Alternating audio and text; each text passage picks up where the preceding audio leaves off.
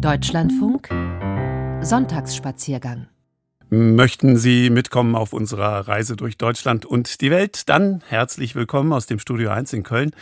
Da sitzt Andrea Stopp, hat das Vergnügen, mit Ihnen zusammen das eine und andere, was unsere Welt ausmacht, zu entdecken. Als da wäre in der Schweiz das Leon Cavallo Museum in Brissago, in äh, Serbien reisen wir durch äh, Novi Sad, äh, durch die Kulturhauptstadt, serbische Kulturhauptstadt, und zwar mit dem Schriftsteller Alexander Tisma.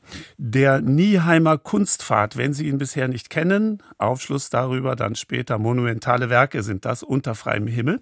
Da werden wir einen Rundgang machen und dann fahren wir noch mit einer Gondelbahn, die Predigstuhlbahn in äh, Bad Reichenhall. Die läuft äh, das ganze Jahr über Sommers und Winters und das seit 1928. Und dieses Vergnügen werden wir uns äh, gönnen. Zunächst aber möchten wir Sie äh, nach Irland bringen, nach Dublin, zur Einstimmung hier eine irische Volksballade. Nochmals willkommen zum Sonntagsspaziergang. Go from my window,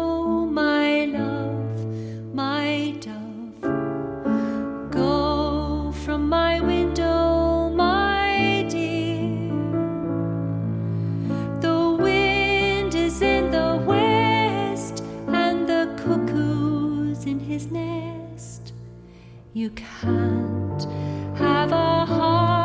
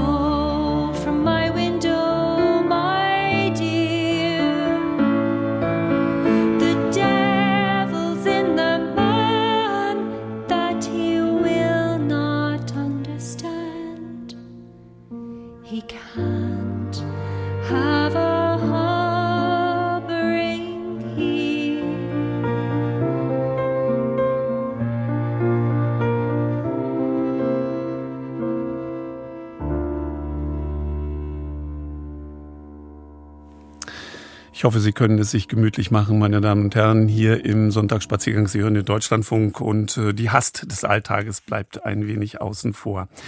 Der 16. Juni ist für Leseratten in aller Welt ein ganz besonderer Tag. An jenem Tag im Jahr 1904 haben Leopold Bloom und Stephen Dedalus, die beiden Protagonisten aus James Joyce Jahrhundertwerk Ulysses, einen der bedeutendsten modernen Romane der Moderne, ihre abenteuerliche Reise durch Dublin unternommen.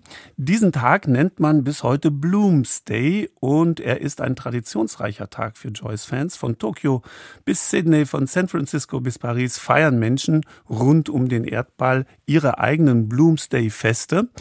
Vor allem aber natürlich in der Heimat von Joyce, in Dublin. Michael Marek und Saskia Guntermann waren für uns auf den Spuren des Autors in der irischen Hauptstadt, dort, wo Literatur und Pubkultur zusammengehören wie Guinness und Hammelnieren zum Bloomsday-Frühstück. Also jetzt ein Blick zurück auf den Sommer 1904 und auf die Beständigkeit und Zeitlosigkeit des Werkes von James Joyce.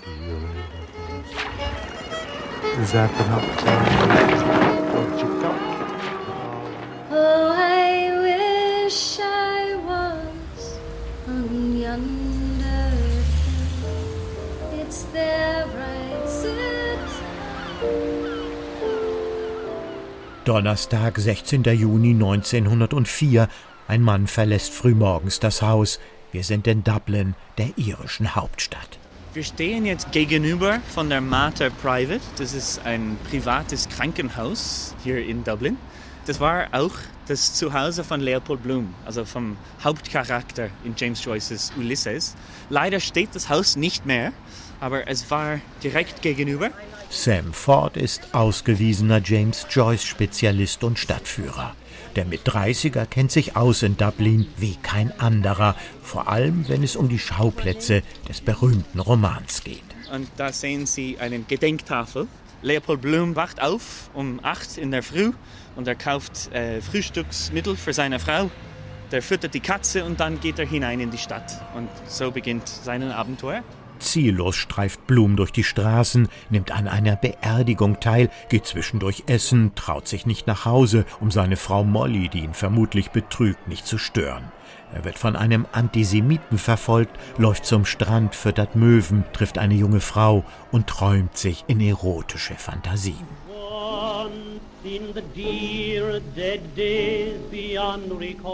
Kühlweich von Salben berührte mich ihre Hand, liebkoste, Ihr Blick war auf mir, wandte sich nicht ab, küsste ihren Mund.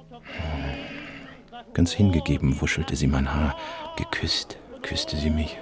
He was a scowler and a of the highest order. Leopold Blum, 1,75 Meter groß, Anzeigenvertreter, 38 Jahre, ist kein Mensch aus Fleisch und Blut, sondern eine Romanfigur.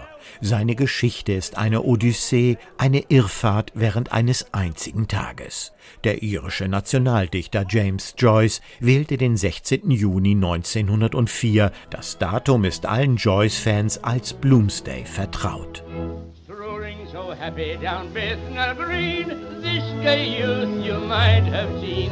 Tompkins and I will hit girl between. Oh, what a surprise. So wir stehen jetzt vor der Apotheke Sweeney's. Sweeney's kommt vor in Kapitel 5 in Ulysses. Leopold Bloom geht hier rein, um Skin Cream zu kaufen für seine Frau. Aber blöderweise, als typischer Mann und typischer Ehemann, hat er den Rezept vergessen. Und plötzlich riecht er dieses wunderschöne Zitronenseife. Und er denkt sich, ah, ich kaufe mir eine Zitronenseife. Beim Öffnen der weißen Ladentür scheppert die Glocke laut und eindringlich. Es riecht nach altem Mobiliar und vergangener Blütezeit, süßlich, verstaubt und einladend und natürlich nach der berühmten Zitronenseife, bis heute der Verkaufsschlager der Apotheke. Seit 2009 steht Joseph Patrick Murphy im weißen Apothekerkittel mit dunkler Fliege hinter dem Tresen von Sweeney's. Jeder kennt ihn nur als GP. Murphy und andere Freiwillige unterhalten den kleinen Laden in Eigenregie. Zur Begrüßung gibt es erst einmal einen Tee mit Milch und Zucker. Der Laden ist sehr berühmt, denn im fünften Kapitel von Ulysses wird Leopold Bloom von seiner reizenden Frau Molly dorthin geschickt. Er soll ihre Gesichtscreme kaufen. Und da Bloom ein typischer Ehemann ist, vergisst er das Rezept. Also muss der Apotheker in seinem Rezept Bloom, wie die Apotheke aussieht. Leopold describes the interior of the chemist. Sweeney's liegt am Lincoln Place in unmittelbarer Nachbarschaft zum berühmten Trinity College. Ein kleiner, unscheinbarer Laden, nicht größer als sein Wohnzimmer. Das viktorianische Gebäude stammt aus dem Jahr 1847. Die Apotheke eröffnete hier 1853. And the mice were squealing in my prison cell. Das Interieur ist seitdem kaum verändert worden und der Besuch gleicht einer Zeitreise ins 19. Jahrhundert, als Irland noch unter britischer Herrschaft stand und Königin Victoria auf dem Thron saß. Damals prägten Hungersnöte, Armut und massive Auswanderung die irische Gesellschaft, so GP. I think the reason you should come to Sweeney's is we represent Dublin. We represent profound Dublin. Der Grund, warum Sie zu Sweeney's kommen sollten, wir repräsentieren Dublin, so wie Dublin im 19. Jahrhundert war und immer noch ist. Sie werden Leute wie mich finden, die hier geboren sind, die die Geschichte der Stadt kennen und glücklich sind, das mit ihnen zu teilen. Wir haben hier einen Teil des alten Dublin bewahrt und das wird sich hoffentlich auch in Zukunft nicht ändern. Hopefully won't change in the future either. So.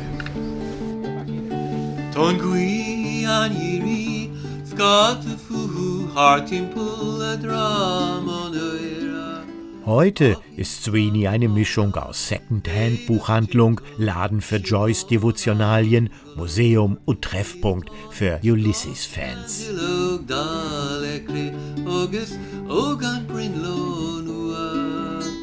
Scheine mit Lachin, Lachin, Lachines, Lalalu.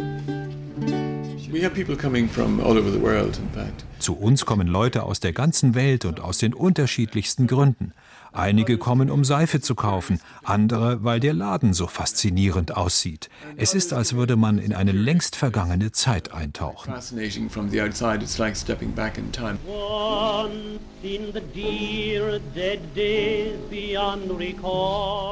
Die Inneneinrichtung ist noch immer aus dem 19. Jahrhundert.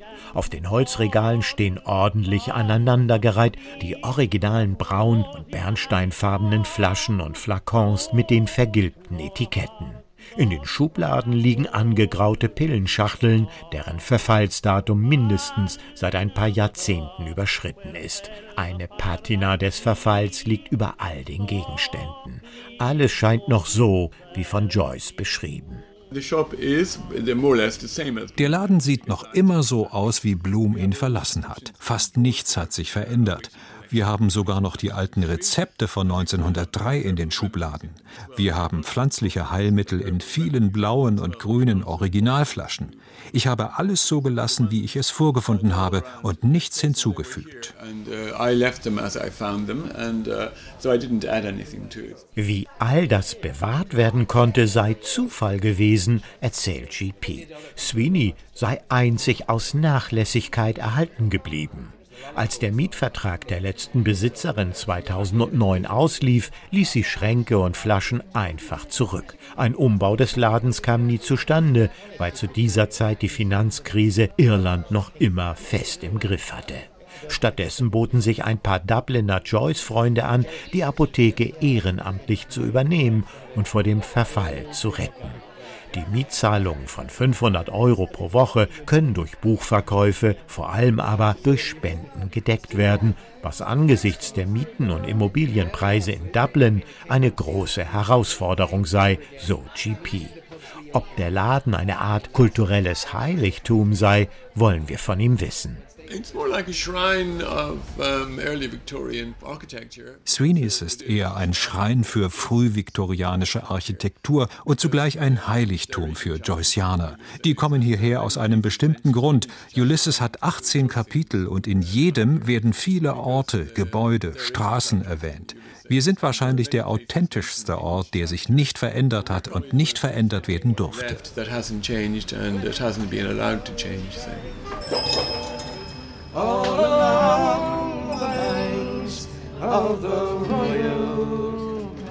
Herzstück von Sweeney sind die täglichen Joyce-Lesungen.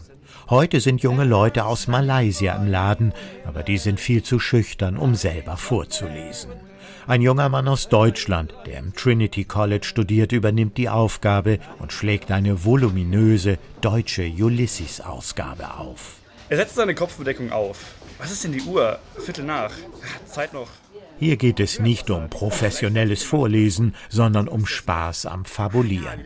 Jede und jeder stolpert mal über das eine oder andere unbekannte Wort, was die ganze Vorleserei entspannter macht. Gelacht wird viel, vor allem bei Wörtern auf Gälisch, wo niemand weiß, wie man sie richtig ausspricht, außer man ist ihren oder ihre. Jeder liest abwechselnd eine Seite, das ist das Geheimnis der Lesung. Hier versammeln sich Menschen aus der ganzen Welt. Jeder liest so gut er kann und niemanden stört es, schwärmt GP, der selbst mehrere Sprachen spricht und Ulysses nach eigenem Bekunden schon 74 Mal gelesen habe. Das ist Leser-Weltrekord. Ensadet epei rubei men, kaya pysamen hydor vidru stage we do seven languages. On Saturday it's Portuguese. Die Lesungen finden in sieben Sprachen statt. Am Samstag sind Portugiesisch und Französisch dran, sonntags Deutsch und um 18 Uhr Italienisch. Am Montag wird Ulysses auf Neugriechisch gelesen, am Dienstag auf Spanisch und der Rest auf Englisch. Besonders betriebsam wird es immer am 16. Juni, am Bloomsday. Dann treffen sich alljährlich Enthusiasten und Liebhaber von Ulysses, um die im Roman erwähnten Orte in Dublin zu besuchen und bei Sweeney die berühmte Seife zu kaufen, die man sogar online bestellen kann. If you be the last of all as you're telling me you be, tell me Wir stehen jetzt draußen vor Nummer 44 Fontenoy Street, ein Haus, wo James Joyce früher gewohnt hat. Dublin ist sehr reich an solchen Häusern, aber hier hat er unter anderem sehr skandalöse Liebesbriefe an Nora Barnacle geschrieben. James Joyce und Nora Barnacle haben sich am 10. Juni 1904 kennengelernt, aber ihr erster Date war am 16. Juni Joyce hat dann später ganz absichtlich den 16. Juni als Handelstag von Ulysses ausgewählt, damit dieses Datum verewigt wäre, dass die Leute dieses Datum immer kennen würden. My name is Nicole Joyce and I'm here because I've been here since I was a toddler. Um, with my family celebrating Bloomsday. Bloomsday wird alljährlich begeistert von den Dublinern gefeiert, erklärt Sam Ford und zugleich von den Stadtoberen touristisch vermarktet. Dann fahren blank geputzte Oldtimer durch die Straßen, am Steuer sitzen Herren mit schwarzem James Joyce-Hut und einer Fliege um den Hemdkragen. Oder verkleiden sich, wie die Autorin und Wahldublinerin Maite Lopez Schröder, die zusammen mit ihrem Mann ein Buch geschrieben hat, sozusagen Joyce for Dummies. Wir haben uns mehrere Jahre lang als Heelys Men verkleidet. Das sind Männer, die durch Ulysses wandern mit den Buchstaben von Heelys. Das war ein Papierwarenhändler, als Werbung halt durch Dublin gewandert sind. Und das haben wir halt auch gemacht und trafen dann einen älteren Italiener. Der war so glücklich, dass er Apostrophe S sein durfte und mit uns ein Stück mitlaufen durfte als Heelys, das S von Heelys. Das hat seine ganze Reise hat so glücklich gemacht und es ist wie eine Pilgerfahrt für viele, hier nach Dublin zu kommen, um hier Bloomsday zu feiern.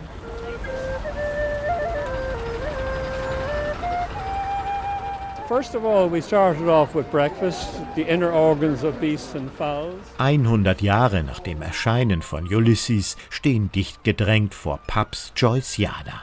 Die Frauen tragen enge Kleider, die bis zu den Knöcheln reichen, ganz der Mode der 1920er Jahre entsprechend, dazu auffällige, mit Blumen verzierte, riesige Strohhüte und Sonnenschirme. Is the priest at home, or may he be seen? die Männer mit einer runden Brille auf der Nase. Anschließend geht es auf einen Stadtrundgang zu einer Lesung, einer Fahrrad- und Bustour, einer Theater- oder Filmaufführung. Ein Must-Do für alle Joyce-Fans, nicht nur am Bloomsday, ein Bad zu nehmen in der eiskalten Dubliner Bucht am Felsvorsprung Forty Foot, nicht weit vom James Joyce Museum entfernt, oder ein Besuch am schönsten und größten Teich Dublins, wie Sam Ford vorschlägt. Wir stehen in Blessington Basin. Das ist ein schönes Teich, würde man sagen, mitten in der irischen Hauptstadt. Das ist ein Juwel mitten in der Innenstadt von Dublin. Und neben uns ist eine Gedenktafel mit einem Auszug aus James Joyces Ulysses. Ich werde sie jetzt vorlesen. As they turned into Berkeley Street, a street organ near the basin sent over and after them a rollicking, rattling song of the halls. Fiktive Figuren und auch viele seiner Zeitgenossen lässt Joyce vor der urbanen Kulisse Dublins auftreten erzählt mit beeindruckender Genauigkeit, denn Leopold Blums Weg an einem der letzten Frühlingstage ist bis ins kleinste Detail nachprüfbar. Er plane in seinem Roman ein dermaßen vollständiges Bild Dublins zu geben, so Joyce, dass die Stadt, sollte sie einmal vom Erdboden verschwinden, nach dem Buch rekonstruiert werden könne. He's as bad as old Antonio. He left me on my onio. Pirouette. So Antonio, das war ein sehr beliebtes Lied zur Zeit von James Joyce. Ich könnte es jetzt singen, wenn Sie wollen. In quaint native dress, an Italian maid was deep in distress as the streets she strayed, searching in every part for her false sweetheart, and his eyes blinked. Er ging trödelnd an den Fenstern von Brown Thomas Seidenhändler vorüber. Kaskaden von Bändern, dünne Chinaseiden. Thomas Brown gibt es noch immer in der Grafton Street, der größten und zugleich teuersten Konsummeile in Dublin. Die Erben des Seidenhändlers waren erfolgreich und haben eine Kaufhauskette gegründet. An ihrem Laden findet man, wie überall in der Stadt, kleine Bronzetafeln, erklärt Sam Ford, Schilder, die Auskunft darüber geben, welche Szene aus Ulysses an diesem oder jenem Ort spielt und wann sich Leopold Blum hier aufgehalten hat. Wir stehen hier draußen vor Ulysses Rare Books und hier im Fenster jahrelang gab es eine der wenigen Erstausgaben von James Joyces Ulysses. Es wurde aber in den letzten Monaten endlich gekauft. Und zwar zum Schnäppchenpreis. Nur 30.000 Euro hat es gekostet. Ja. Späte Wiedergutmachung an einen unbequemen Patrioten. Jahrelang konnte man Ulysses nach seinem Erscheinen im Jahre 1922 in keiner irischen Buchhandlung kaufen. Der Roman galt als anstößig, pornografisch. Mittlerweile ist die alljährliche Joyce-Feier auf der grünen Insel eine Staatsaktion sondergleichen. Plus raus. Ich hasse schmierige Esser. Er trat hinaus in reinere Luft und wandte sich zurück zur Grafton Street. Fressen oder gefressen werden. Töten. Töten.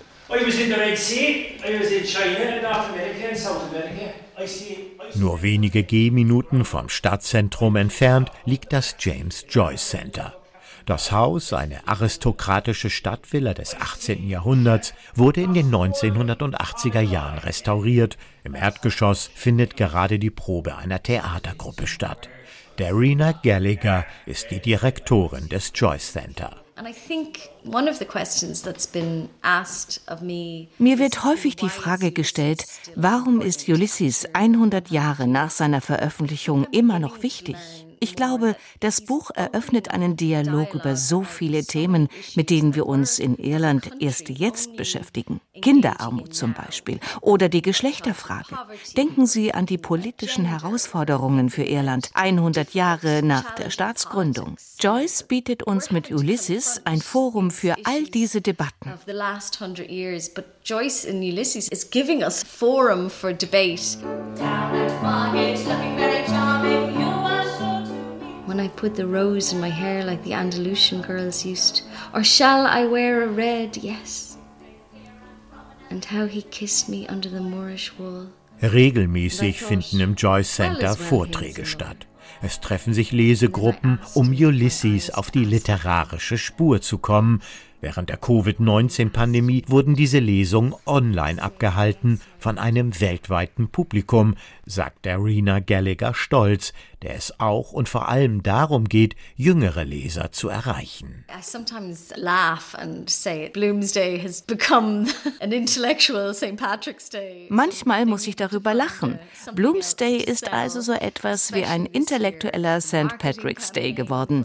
Die Stadtoberen mussten etwas Neues finden, das sie verkaufen konnten. Besonders in diesem Jahr ist die Werbekampagne für Ulysses 100 schon gewaltig. Und zugleich entbehrt es nicht einem gewissen Witz, denn das Buch haben ja vermutlich nur die wenigsten wirklich gelesen. Aber was mir daran gefällt, Ulysses 100 ermöglicht eine wunderbare Art zu feiern. Und ich würde mich freuen, wenn Besucher nach Dublin kämen, um das zu erleben. Den Humor, das Essen, die Kneipen, die Gerüche, den Fluss und das Meer.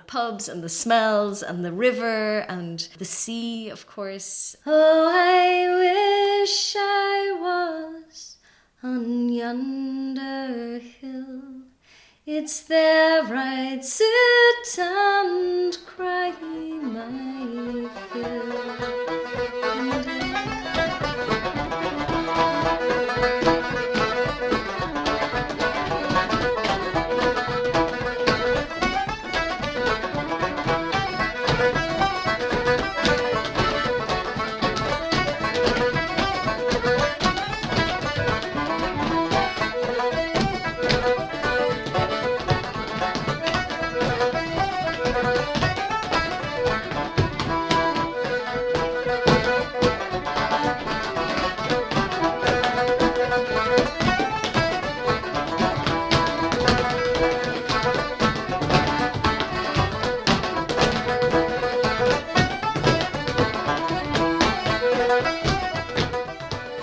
Ja, Saskia Guntermann waren das und Michael Marek, seine Stimme haben Sie gehört. Die beiden führten uns nach Dublin, jene Stadt, in der der Roman von James Joyce, die abenteuerliche Reise des Leopold Bloom, mit und nacherleben lässt.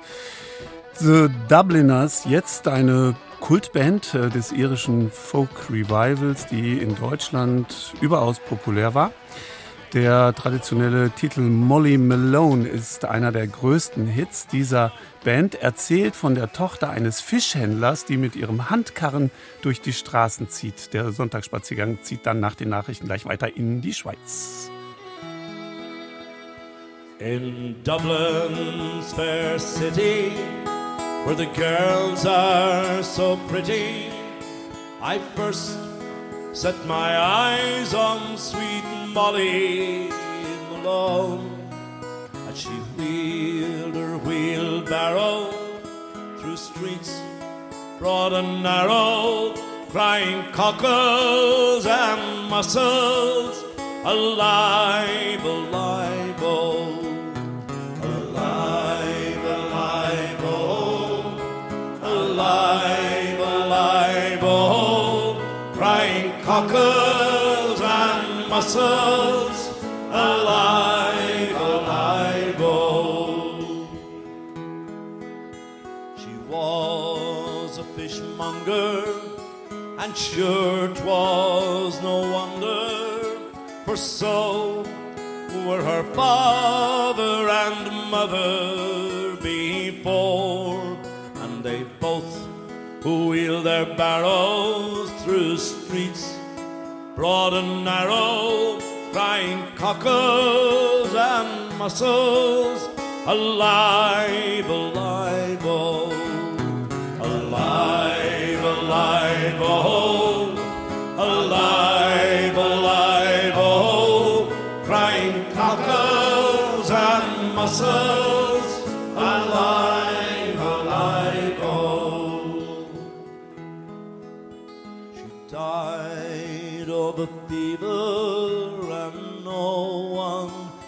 save her, and that was the end of sweet Molly Malone.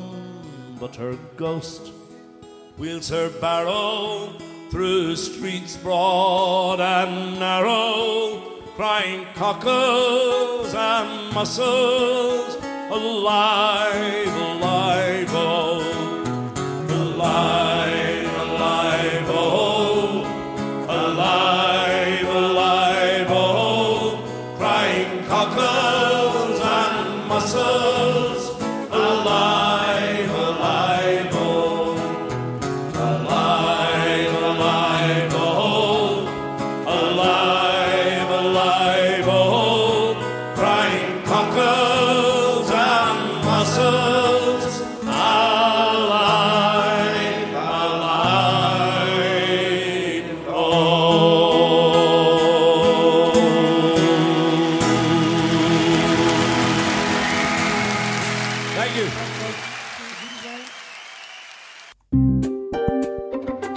Deutschlandfunk Sonntagsspaziergang. Paul Gauguin hat einmal gesagt, wer sehen will, muss die Augen schließen. Also, sofern Sie nicht gerade Ihre Sehkraft wirklich einsetzen müssen, wie im Verkehr oder bei Arbeiten, die Reisenotizen finden ihren Weg direkt in Ihr Ohr. Das jedenfalls ist unsere Ambition, Woche für Woche Ihnen das vor Augen zu führen, was man mit geschlossenen Augen womöglich deutlicher nacherleben und begreifen kann. Andrea Stopp ist mit von der Partie. Francesco Maria Veracini, italienischer Barock. Sie hören den Sonntagsspaziergang.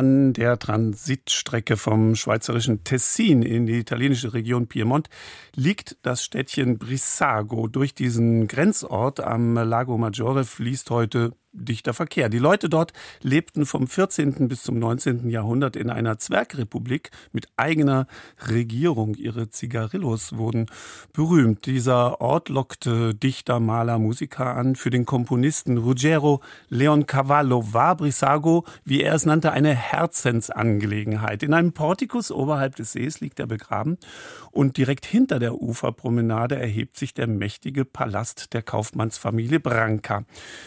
Dort interessierte sich mein Kollege Joachim Dresdner für das kleine Leon Cavallo Museum im Erdgeschoss und dort nimmt er uns jetzt in Empfang. Kurze Vorgeschichte. Im Hotel mit den üppigen Blumen- und Pflanzengarten bis zum Lago Maggiore hinunter hängt ein altes Familienfoto. Es zeigt auf der Hotelterrasse Mutter, Tochter, Ehefrau und den Komponisten der Oper Der Bajazzo. Die Anwesenheit von Rogero Leoncavallo bestätigt mir Ugo Qualia, der Besitzer. Im Zimmer 7 von der Rezeption über den Flur links habe der prominente Gast gewohnt, als er 1896 in Brisago ankam. Am Berghang unweit des Hotels ließ er sich seine Villa Miriam bauen. Die stand bis 1978. Wollte ich mehr über Leoncavallo und Brisago wissen, könne ich ja das Museo im Palazzo aufsuchen. Der Palazzo Branca Bacala ist ein attraktives Beispiel des herrschaftlichen Barocks am nördlichen Lago Maggiore. Dort treffe ich die Kuratorin Christiana Perlini und Gustav A. Lang von der Leoncavallo Stiftung. Dieses Palazzo ist vom Jahre 1700. Das ist einer der schönsten Barockpaläste überhaupt ist etwas vom Schönsten, das es im Barockstil gibt in Locarno. Der Palazzo zeugt vom Kunstsinn und Wohlstand der Erbauer.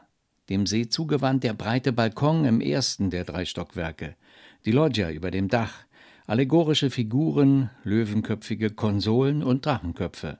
Im April 2002 bezog das Museo Rogeo Leoncavallo die Räume im Erdgeschoss.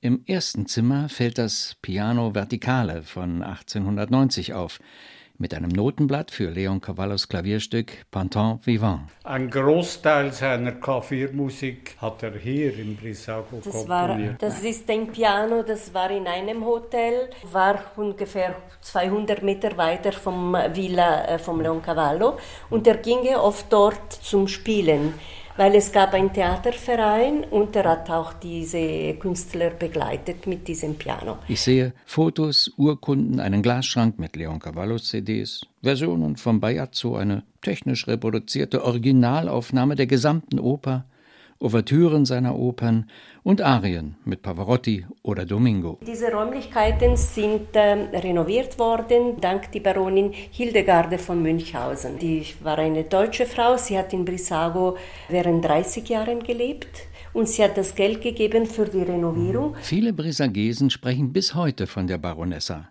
Hildegarde von Münchhausen sei ein Fan von Leon Cavallo gewesen, sagt Christiana Perlini. Sie sammelte alles von ihm und schenkte es dem Museum. ein Schatz für Brissago. Gustav A. Lang erzählt, er habe die Baronessa bis zu ihrem Tode 2014 betreut. Im Salon ihrer Villa traf sich die Musik- und Geisteswelt. Neben anderen der Dirigent Claudio Abado, der Maler Georg Baselitz und Kardinal Karl Lehmann. Im Dezember 1905 saß der kräftige Maestro mit dem langgezwirbelten Schnauzbart höchst selbst am Pianoforte, damals der letzte Schrei.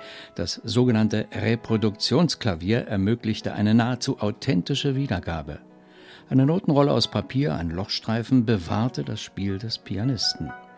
Das Heiligtum sei Leon Cavallos Wohnzimmer, schwärmt Christiana Perlini mit Bildern, Skulpturen, Gemälden, den Vorhängen, zwei Sesseln und einem thronartigen Stuhl. Und das ist sein Salotto, das ist unser Schatz, ganz freundlich. Originaldecke noch mit Blättergold aufgeklebt und nicht nur äh, gemahlen, sondern aufgeklebt. Und das ist noch original vom Jahre 1700, als das gemacht worden ist. Und noch ein Schatz fällt auf in diesem Raum sein Klavier. Das ist ein Erard aus Paris vom 1841. Als er in Paris äh, gelebt hat, er hatte nicht so viel Geld, das war schon gebraucht und er hat das aber immer umgezogen bis in Montecatini Terme, wo er gestorben ist. Aber dann, dank die Baronin, könnten wir auch den Klavier kaufen und ins Museum haben. Was heute der Steinway ja. ist oder der Bösendorfer, das war damals der Erard. Mitte 19. Jahrhundert. Über 30.000 Franken für die Renovierung dieses Instruments, von dem es weltweit nur noch zwei oder drei gebe, fährt Gustav Lang fort, und die seien nicht mehr spielbar. Mit dem Bajazzo wurde Leon Cavallo weltberühmt. Seine Kurzoper erlebte 1892 in Mailand ihre Uraufführung. Christiana Perlini zur Vorgeschichte. Er ist in Napoli geboren, 1857.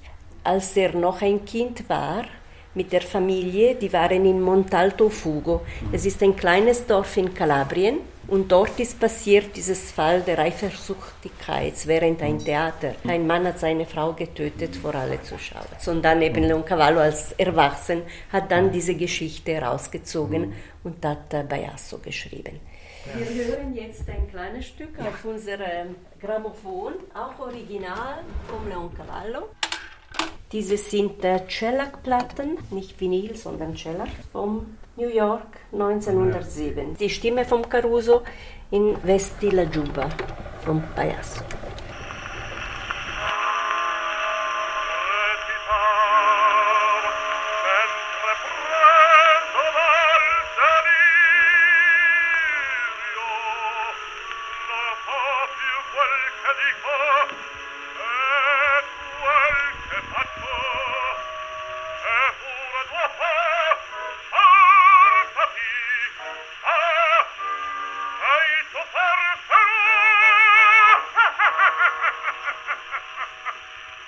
Ich bin stolz auf diese alte Grammophon und diese Platten und ich lasse das immer, immer spielen. Und Caruso, man muss auch sagen, Caruso ist das erste Mann, das eine Million Platten verkauft hat mit dieser Musik von Leon Cavallo. Also das ist eine der berühmtesten Arien aus der ganzen Operngeschichte. Das Vesti la Ciupa Ridi Pagliaccio aus dem ersten Akt des Pagliaccio. Es gibt kein Opernhaus, das ihn nicht regelmäßig bringt. Und weil es eine Kurzoper ist, ist er meistens zusammen mit der Cavalleria Rusticana von Mascagni. Arturo Toscanini besuchte ihn im Brissago. Er dirigierte die Uraufführung des Bajazzo in Mailand. Mit dem Tenor Enrico Caruso reiste Leon Cavallo nach Amerika, um Schallplatten aufzunehmen. Mit Puccini war Leon Cavallo einmal befreundet. Sie trafen sich oft in Puccinis Ferienhaus bei Chiasso, plauderten über Musik im Allgemeinen und ihre Projekte im Besonderen. Leon Cavallo überlegte, könnte der Roman eines Franzosen Stoff für eine Oper bieten, für La Bohème? Die Idee vom La Bohème hat Leon Cavallo gehabt, aber er hat mit Puccini gesprochen und Puccini hat die Idee gestohlen und dann, er war zuerst im Theater mit La Bohème als Leon Cavallo. Erzählt die Kuratorin. Jedenfalls eroberte Puccinis Bohème ab 1896 die Opernhäuser. Leon Cavallos Bohème hatte nie eine Chance. Sie kam ein Jahr später heraus. In Berlin schaute sich der deutsche Kaiser die Medici an, jene Oper Leon Cavallos über die berühmte italienische Familie. Er fragte sich, warum ist den Medici eine Oper gewidmet und nicht auch mir? Und dann, Leon Cavallo könnte dann die Opern der Roland von Berlin für den Kaiser schreiben, nach einem Buch von Willibald Alexis. Die Uraufführung war 1904 in der Berliner Staatsoper. Die Brisagesen waren so begeistert, dass sie ihn unmittelbar nach seiner Rückkehr zu ihrem Ehrenbürger machten, dem einzigen bis heute. Und da draußen auf dem Parkplatz, es gibt auch die Statue vom Rolando. Das ist dann ein Geschenk vom Kaiser an Leon Cavallo als Dankeschön für die Oper. Da steht nun das Symbol städtischer Gerichtsbarkeit, der Ritter aus Sandstein mit Topfhelm, Harnisch, Mantel und Schwert, der Roland von Berlin. Er hält die Wacht, während der Palazzo renoviert und das Museum vergrößert wird.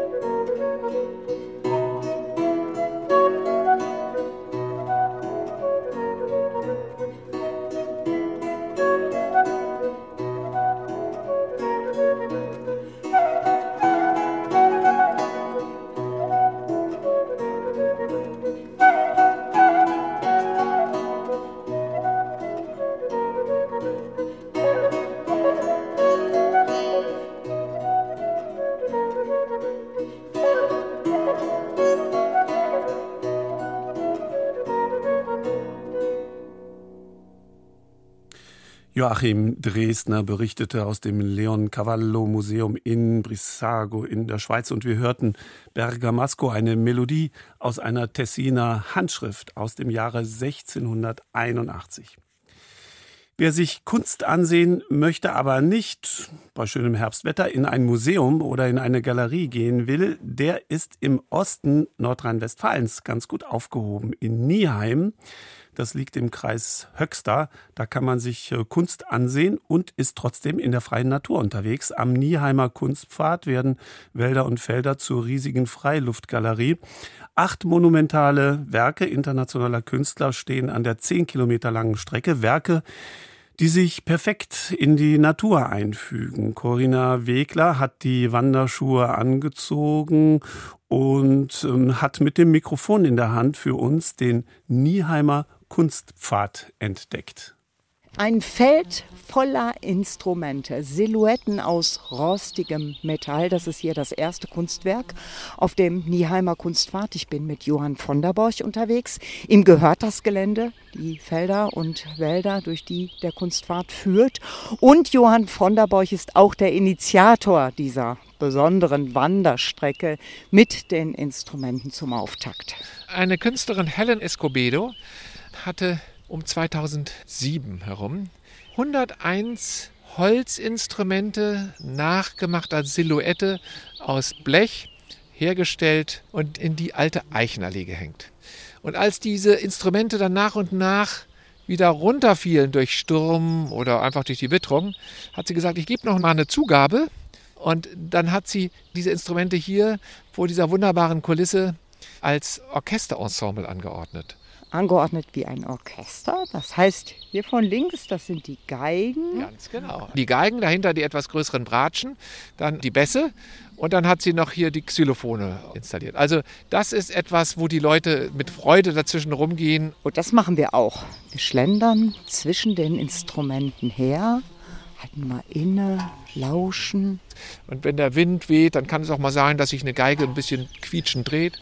Helen Escobedo, die dieses Kunstwerk hier geschaffen hat, die stammt aus Mexiko. Wie kommen denn Kunstfreunde aus Ostwestfalen an die Künstler, die hier gearbeitet haben? Der Kurator Peter Murray, Gründer des Yorkshire Sculpture Parks in England, hat die ersten Künstler hierher gebracht. Die kamen aus der ganzen Welt. Grundsätzlich wollen wir Kunst haben, die zu uns passt und auch die Künstler dahinter sollten zu dieser Natur passen. Zu dieser Natur passen? Alle Künstler arbeiten ortsspezifisch. Also es wird nichts aus irgendeinem Fundus geholt und hier mal eine Zeit lang aufgestellt, sondern alle arbeiten für hier, oft auch mit lokalen Handwerkern oder Schulen. Und es ist dann wirklich für einen ganz bestimmten Platz und kann nicht einfach umgebaut werden.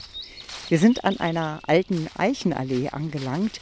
Sie ist die Verbindung zum Gut Holzhausen, einem zauberhaften Wasserschloss. Dementsprechend sind die Bäume auch so alt wie der Gutshof, circa 450 Jahre.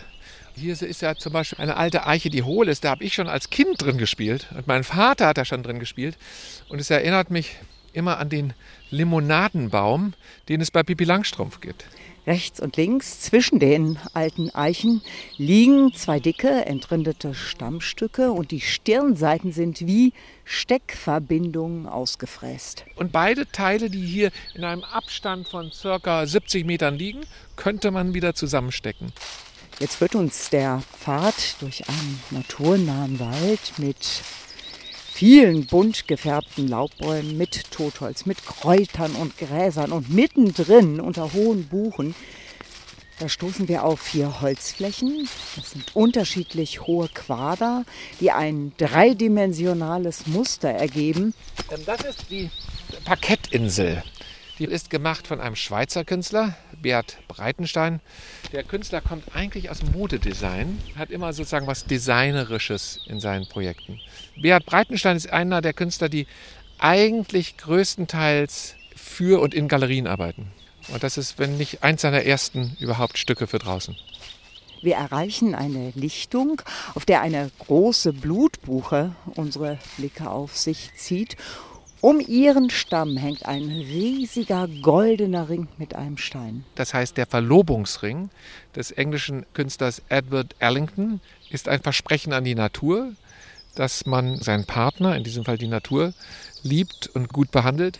Auch das nächste Kunstwerk hängt hoch in den Bäumen. Es sieht aus wie der Berliner Funkturm, ein kugelrundes Baumhaus, geschaffen vom australischen Künstler Nick von der Borch. Das Baumhaus ist entstanden in Zusammenarbeit mit der Fakultät für Architektur in Detmold. Da haben also viele Studenten mitgearbeitet und das Ganze ist eine ganz leichte Holzkonstruktion, die um den Baum gelegt ist. Und dann hat man Lärchenholz gespalten, daraus Schindeln gemacht. Ich würde ja gern reinklettern in dieses Kugelbaumhaus, aber das ist aus Sicherheitsgründen nicht möglich. Beim nächsten Kunstwerk sieht das anders aus, verspricht mir Johann von der Borch und führt mich zur Windwiege. Das ist eine riesige halbrunde Schaukel. Die Künstlerin Birgit Kratzinger hat sie in den Bäumen befestigt. Sie wollte ein Nest bauen, wo man sowohl die Wipfel sehen kann, und bewegt wird, wie man in einem Nest eben vom Wind bewegt wird. Dieses Nest hat in der Mitte ein Loch, durch das klettern wir und liegen jetzt in der Windwiege. Wir schauen zu den Baumwipfeln. Da bricht sich das Sonnenlicht zwischen den Blättern. Herrlich. Das ist ein ganz beliebter Punkt für die Menschen, die den Wald atmen wollen. Hier gibt es Yoga-Seminare oder auch vielleicht spirituelle Dinge. Aber es gibt ganz viele Menschen, die liegen hier einfach nur drin. Und dann bewegt sich so ein kleines bisschen auch die Windwiege. Das ist nach 20 Jahren immer noch derselbe Reiz, oder 22 Jahren, wie am ersten Tag. Und bald wird der Nieheimer Kunstpfad noch reizvoller. Es entsteht nämlich ein neues Werk, zwei Hecken, die sich wie ein begehbarer Tunnel zusammenfügen. Geschaffen vom prominenten englischen Landart-Künstler Andy Goldsworthy. Der sich in diesen Ort hier verliebt hat und sehr interessiert ist an Dingen, die mit Landwirtschaft und Forstwirtschaft zu tun haben. Ja, und bisher gibt es äh, noch kein Landart-Kunstwerk von Andy Goldsworthy in Deutschland. Das am Nieheimer Kunstpfad, das soll dann im Herbst 2023 entstehen. Vielen Dank an Corinna Wegler. Jetzt äh, hören wir Klänge, die uns noch ein wenig verweilen lassen in der freien Natur. Die Singphonika mit einem Werk von Anthony Dvorak, Liebeslied im Garten. Komm,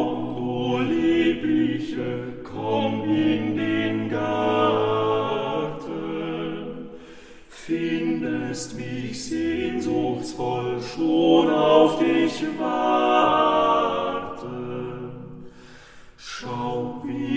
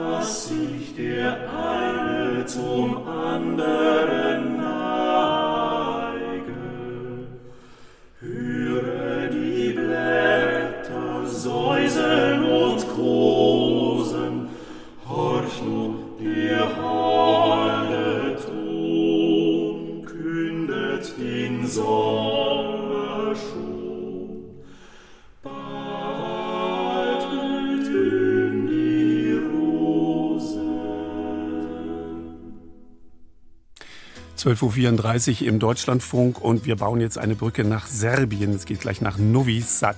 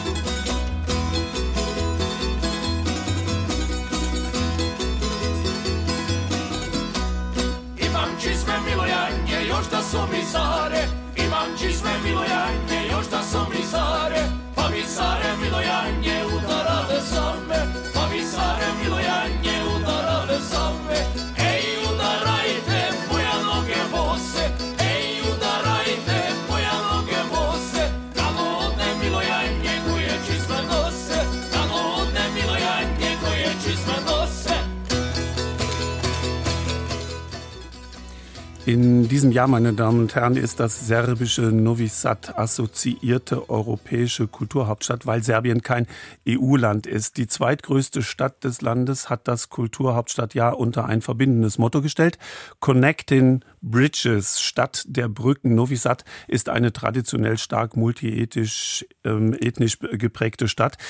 Der Schriftsteller Alexander Tisma, der in den 90er Jahren durch Romane wie das Buch Blam oder Capo auch in Deutschland sehr bekannt wurde, hat in dieser Vielvölkerstadt viele Jahrzehnte gelebt. Terry Albrecht, mein Kollege, hat Lebensorte Tismas anlässlich des Kulturhauptstadtjahres in Novi Sad besucht. Sein Beitrag beginnt mit einem Zitat aus seinem Roman Das Buch Blam, in dem er sein Lieblingsgebäude beschreibt. Der Merkurpalast ist sicher das bedeutendste Gebäude in Novi Sad. Mit seiner abgerundeten Ecke, die in den Hauptplatz ragt wie der Bug eines Ozeandampfers, mit der Fassade, die sich längs dem breiten und geraden alten Boulevard zur imposanten Höhe von vier Stockwerken erhebt, drängt sich der Merkurpalast der Stadt als unumstrittener Mittelpunkt auf. Für Blam, die Hauptfigur in Alexander Tischmers Roman, ist der Merkurpalast ein Ort der Freiheit. Er war es wohl auch für Tischmar selbst, der das eigentlich Tanujic-Palast heißende Gebäude schon immer liebte und durch Zufall 1969 dort tatsächlich eine Wohnung erhielt. Zufall, weil man sich in der Zeit, als Serbien noch Teil Jugoslawiens war, keine Wohnung aussuchen konnte, sondern zugewiesen bekam. Tischmar blieb dort wohnen bis an sein Lebensende 2003 und schrieb hier nahezu alle seine Romane. Aus dem Haus tritt André Tischmar, der Sohn Alexanders. Wir treffen uns direkt vor dem Gebäude, neben der Marienkirche auf dem Hauptplatz. André ist selbst Künstler. Früher schrieb er, malte und jetzt macht er Digital Art. Das sind die Räume, wo meine Eltern und ich lebten, bis ich heiratete. Wir gehen ein Stück die Hauptstraße entlang, in eine der kleinen Gassen am Rathaus in Richtung Andres Lieblingscafés. Hier, links. Ein sehr schöner Platz. Ich bringe meine Gäste immer hierher. Auf der schattenspendenden Terrasse des Cafés erzählt André von der Schreibmaschine, die sein Vater und er gemeinsam nutzten. Er schrieb zwei, drei Fassungen mit der Hand vor, dann tippte er es auf seiner Schreibmaschine. Ich begann auch zu schreiben. Nahezu jeden Tag schrieb ich eine Geschichte. Ich gab sie ihm zu lesen. Er war fasziniert davon, wie schnell und leicht ich schreiben konnte. Er kämpfte sehr hart um jedes Wort. Später schenkte er mir seine Schreibmaschine, weil ich sie sowieso fast jeden Tag von ihm ausgeliehen habe und kaufte sich eine neue. Ich habe sie noch und hoffe, sie in einem geplanten Museum über ihn ausstellen zu können. Eigentlich hoffte André Tischmar schon im Kulturhauptstadtjahr eine Gedenkstätte für seinen Vater eröffnen zu können, zumal die Organisatoren der Kulturhauptstadt mit seiner Popularität um die Ernennung warben. Doch eine Zusammenarbeit mit den Organisatoren kam nicht zustande. Und so spielt Alexander Tischmar, einer der größten Schriftsteller Jugoslawiens bzw. Serbiens, kaum eine Rolle im Programm. Auf dem Hauptplatz treffe ich den Historiker und Stadtführer Goran Leko. Er ist in Wien aufgewachsen, aber schon vor Jahren in seine Vaterstadt zurückgekehrt. Vor gerade einmal 250 Jahren im damaligen Habsburger Reich gegründet, erhielt die Stadt von Königin Maria Theresia den Namen Neusatz, serbisch Novi Sad. Zwei- und dreigeschossige Häuser dominieren die ringförmig angelegte Innenstadt. Der Barockstil, der Jugendstil und die Bauhausästhetik zeichnen das Stadtbild aus. Viele Plattenbauten aus Titos Zeiten, aus Jugoslawien sagt Goran Leko. Ein reizvoller Mix der Baustile, wie er nur in den Staaten des einstigen Jugoslawien zu finden ist. Die neueren, entlang der Straße zum Hinterland erbauten Viertel strecken ihre Arme weit hinaus, spannen zwischen sich ein Flechtwerk aus Querstraßen aus, verlieren es wieder, werden immer dünner, folgen jedes für sich einem langen, vereinzelten Weg zu den Feldern, wie die straffen Endfäden eines Spinngewebes, die unsichtbar dort haften, wo es befestigt ist. Im Norden der Innenstadt befindet sich die Synagoge, ein prächtiger Kuppelbau im Sezessionsstil. Sie wurde aus Anlass des Kulturhauptstadtjahres renoviert. Alexander Tischmers Vater war serbisch-orthodoxer Herkunft, seine Mutter jüdisch-ungarisch. Eine bis zum Zweiten Weltkrieg typische familiäre Mischung in Novi Sad. In seiner Autobiografie Erinnere dich ewig schreibt Tischmer die Zugehörigkeit zu einer Nation, insbesondere zu der serbischen Mehrheitsnation, verlieh eine Sicherheit, die ich nicht hatte. Die Sicherheit im Umgang, im Urteil, in der Auswahl der Seite, auf die man sich stellte. Menschen, die diese Sicherheit hatten, waren sich dessen nicht bewusst. Ich schon. Tischmers Romane erzählen von der Verfolgung und Ermordung der Juden im Zweiten Weltkrieg. In seinem Roman Das Buch Blam beschreibt er, wie sich die Juden der Stadt in der Synagoge sammeln mussten, um von dort in die Konzentrationslager deportiert zu werden. Heute dient die Synagoge nicht mehr religiösen Zwecken, sondern als Konzerthaus. Von einstmals über 3000 leben noch heute knapp 400 Juden in der Stadt.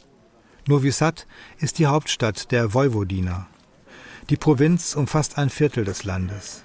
Eine Fahne mit drei Sternen weht auf einem riesigen Verwaltungsgebäude. Diese drei Sterne, die symbolisieren die drei geografischen Gebiete, die zusammen die Vojvodina bilden. Das sind Banat, zum Beispiel die Banater Donauschwaben, das sich weiter nach Rumänien erstreckt und nach Ungarn. Dann die Batschka und die dritte Region ist äh, Srem. Drei Flüsse grenzen sie ab, die Donau, die Save und die Theiß. Eine kleine grüne Oase schließt sich an. Der Donaupark, einst ein Leserückzugsort Alexander Tischmars. Auf der gegenüberliegenden Seite in einem Gebäude am Pupina Boulevard befinden sich die Verlagsräume von Bora Babic. Sie ist die Verlegerin des Werks von Alexander Tischmar. Ich betrete die Verlagsräume. Links von mir ein weißes Regal mit inzwischen bereits 19 schwarz eingebundenen Bänden. Romane, Essays, Briefe und so weiter von Alexander Tischmar. Bora Babic zeigt sie stolz. Eine verlegerische Mammutaufgabe und sie ist noch nicht beendet. Babic hat Tischmar schon als junge Frau kennengelernt. Er hat im selben Haus wie ich in einer Zeitungsredaktion gearbeitet und ich habe jeden Tag bei ihm vorbeigeschaut. Früher waren seine Bücher Pflichtlektüre in der Schule. Das ist heute zwar nicht mehr so, aber Alexander Tischmars Bücher, die ja meist in Novi Sad spielen, haben Liebhaber auf der ganzen Welt. Neulich kam ein Leser aus Holland zu mir mit einem Stadtplan, auf dem alle Orte, an denen Tischmars Bücher spielen, verzeichnet sind. Er wollte sie alle besuchen. Man kann sagen, Alexander Tischmar und Novi Sad, das ist eine Gleichung. Wenige hundert Meter den Pupina Boulevard weiter gelange ich an einen sehr breiten Fluss. Lebenselixier für Novi Sad und Alexander Tischmar. Das halbrunde blau kolorierte Band ist die Donau, die unveränderliche östliche Grenze der Stadt, aber auch ihr Nährboden. Einstmals querten die Donau elf Brücken. Mit dem Zerfall Jugoslawiens begann der Bürgerkrieg in den 90er Jahren, der auch stark von serbischen Nationalisten bestimmt war und infolgedessen die NATO noch Ende der 90er Jahre sämtliche Donaubrücken Novi Sads zerstörte. Inzwischen sind drei wieder aufgebaut. Eine führt zum Wahrzeichen der Stadt, der Festung Peter Vardein, eine der größten Festungsburgen weltweit. Peter Vardein, das ist der deutsche Name der Festung, wobei Peter Vardein eine ältere Geschichte hat als Novi Sad. Der serbische Name Petro Varadin, das ist eine Mischung aus drei Sprachen, Petro für Stein oder für Fels aus dem Griechischen, dann Var aus dem Ungarischen für Stadt oder Burg, nicht? Und Din aus dem Türkischen für Glaube. Eine Festung mit einem Glauben so fest wie ein Fels. Würde man hier jetzt, äh, sagen wir, einen Kilometer weitergehen, geradeaus, dann, dann kommt man langsam zu diesem Strand. Und er heißt auch wortwörtlich Strand. Kurz vor dem über einen Kilometer langen Strand ist Alexander Tischmar trotz des damals schon nicht sauberen Wassers beinahe täglich schwimmen gegangen. Auch heute sind dort unentwegte Schwimmer unterwegs. Im weitläufigen Strandpark findet eine kleine Karaoke-Party alter Männer statt, die die Musik aus jugoslawischen Zeiten wieder aufleben lassen. Dies ist die Verabredung einer Gemeinschaft, eine uralte, ewige, mythische Verabredung, dass sie sich vom Zauber der harmonisch verbundenen Klänge in die Welt ihrer Neigungen und ihrer Wunden versetzen lässt. Auf den Spuren von Alexander Tischma durch die diesjährige Kulturhauptstadt Novi Sad. Tischma hat dort gelebt, geschrieben und seine Bücher spielen zu einem Großteil dort. Terry Albrecht brachte uns diesen Spaziergang. Damir Imamovic jetzt, bekannter Sänger nostalgischer Liebeslieder der bosnischen und serbischen Tradition. Im Text heißt es, die Sonne geht unter, der Tag verblasst. In der Ferne klingt eine Glocke, ihre eiskalte Stimme zittert. Warum schluchzt meine Seele? Sunce tone, dan se kloni, u daljini zvono zvoni, studeni mu drhti glas. Sunce tone,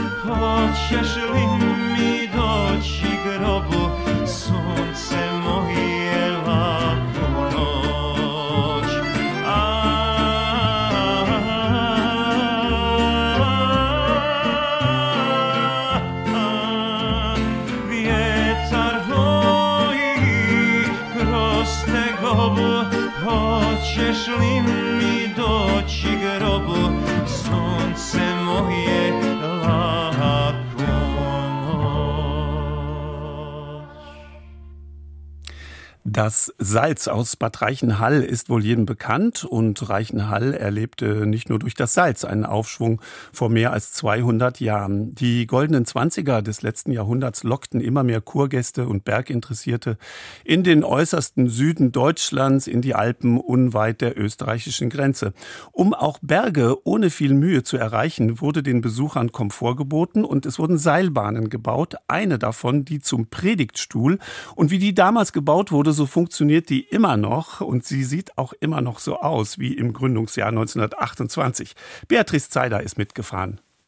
Ich muss gestehen, Karussell und Riesenradfahren gehörten nicht zu meinen liebsten Beschäftigungen in der Kindheit und verursachten eher Schwindel als Hochgefühle. Die Gondeln der Predigtstuhlbahn haben jedoch diesen nostalgischen Reiz und Neugierde in mir geweckt. Und so versichert mir Seilbahnchef Klaus Unterhandscheid ein unvergessliches Erlebnis zum über 1600 Meter hohen Predigtstuhl. Es gibt einige Bahnen, die ähnlich sind, aber nicht mehr im Original erhalten. Wir sind die einzige weltweit im Original erhaltene und betriebene Großseilbahn der Welt und auch die einzige weltweit unter Denkmalschutz. Und so betreten wir die wabenähnliche Gondel in rot-beiger Farbe, an Seilen festgemacht. Der Schaffner schließt die Tür. Mark Brackelmann kommt ursprünglich aus Lüdenscheid und begleitet seit Sommer hier in der Seilbahn Gäste. Nach oben und nach unten. Ich bin der Kabinenbegleiter. Ich unterhalte die Leute hier unterwegs ein wenig. Und außerdem bin ich auch für die Sicherheit zuständig. Die Seilbahn setzt sich langsam in Gang. Die Zeit bleibt stehen und Bad Reichenhall liegt uns zu Füßen. Also der Ausblick ändert sich auch noch von Meter zu Meter. Aktuell haben wir die Saalach überquert. Wir sehen rechter Hand den Saalach-Stausee.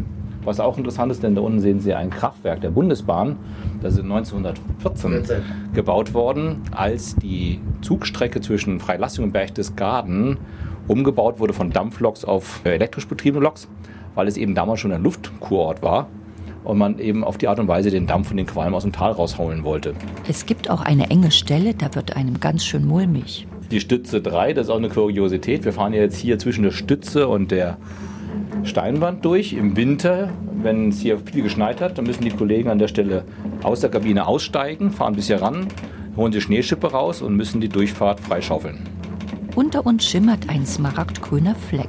Der Tumsee ist ein kleiner Bergsee in Trinkwasserqualität. Kann man auch eine Stunde drumherum spazieren gehen. Ein beliebter Treffpunkt der Bad Reichenhalle abends, um noch eine Runde schwimmen zu gehen. Da trifft sich die halbe Stadt. Aber es gibt auch viele, die das ganze Jahr einschließlich Winter dort schwimmen. Auch die Seilbahn gondelt das ganze Jahr hinauf und hinab, nur bei Sturm und Gewitter nicht. Ganz nah kommen wir den Gipfeln und den Wolken ein Stück näher. Wir haben hinten den Blick auf Salzburg. Unter uns liegt Reichenhall zunächst, rechte Hand bayerisch gemein.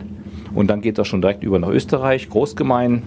Und man sieht eben auch diese einmalige Lage von Bad Reichenhall unten noch in der Ebene. Und rechte Hand von uns, das ist einer der Wanderwege, die auf dem Predigtstuhl führen, der Spechtenkopfweg, war bis in die 80er, 90er Jahre die Skiabfahrt. Extrem schmal, heute ein schmaler Steig. Damals der Rekord liegt bei 6 Minuten 42 ins Tal zu kommen auf alten Holzschieren. Echter Wagemut. Wir gondeln dafür in dieser Zeit den Berg hinauf.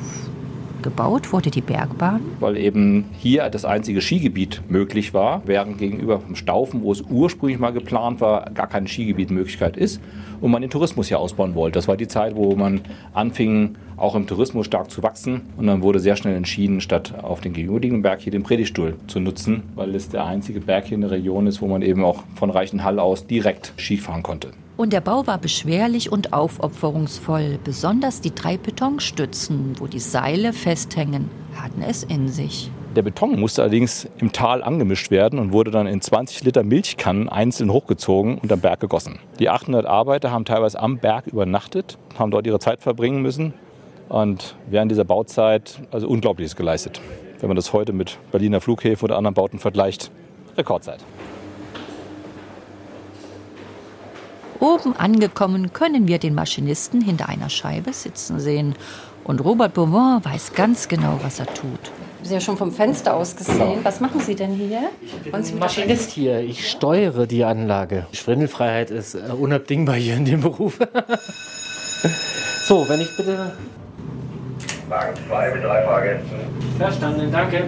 Das ist wichtige Information für uns, weil der schwere Wagen zieht jetzt die Gondel nach unten und ein leichter kommt zu Berg. Sodass wir entsprechend momentan etwas mehr bremsen müssen, vielleicht sogar das Gas geben, weil natürlich die beiden Wagen miteinander gekoppelt sind über das Zug- und Gegenseil.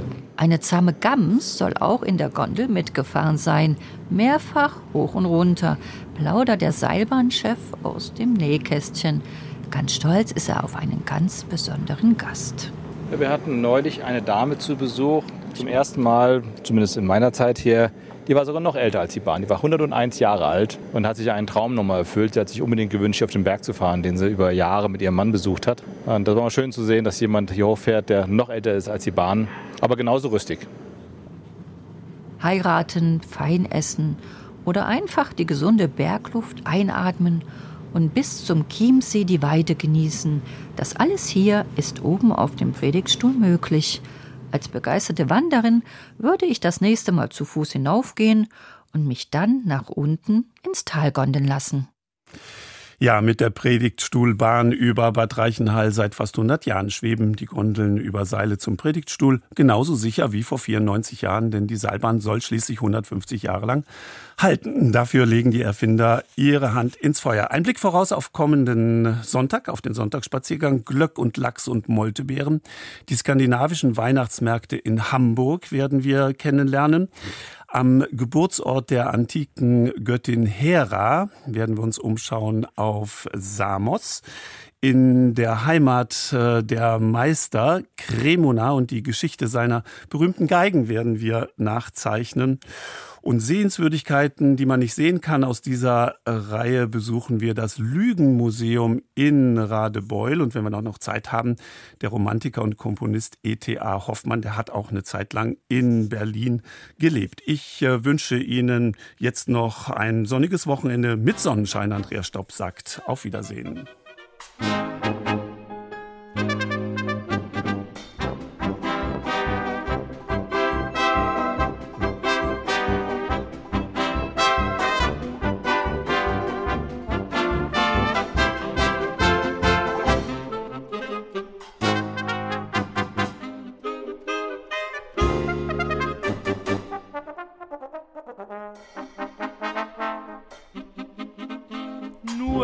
Tage sind der Arbeit, doch am siebten Tag sollst du. Sprach der Herrgott, doch wir haben auch am siebten Tage zu tun. Wochenend und Sonnenschein und dann mit dir im Wald allein. Weiter brauch ich nicht zum Glücklichsein. Wochenend und Sonnenschein zieht, sie singt genau wie wir ein Lied. Alle Vöglein stimmen fröhlich ein, Wochenend und Sonnenschein. Kein Auto, keine Chaussee und niemand in unserer Nähe. Tief im Wald nur ich und du, der Herrgott dröhnt ein Auge zu, denn er schenkt uns ja zum Glücklichsein Wochenend und Sonnenschein.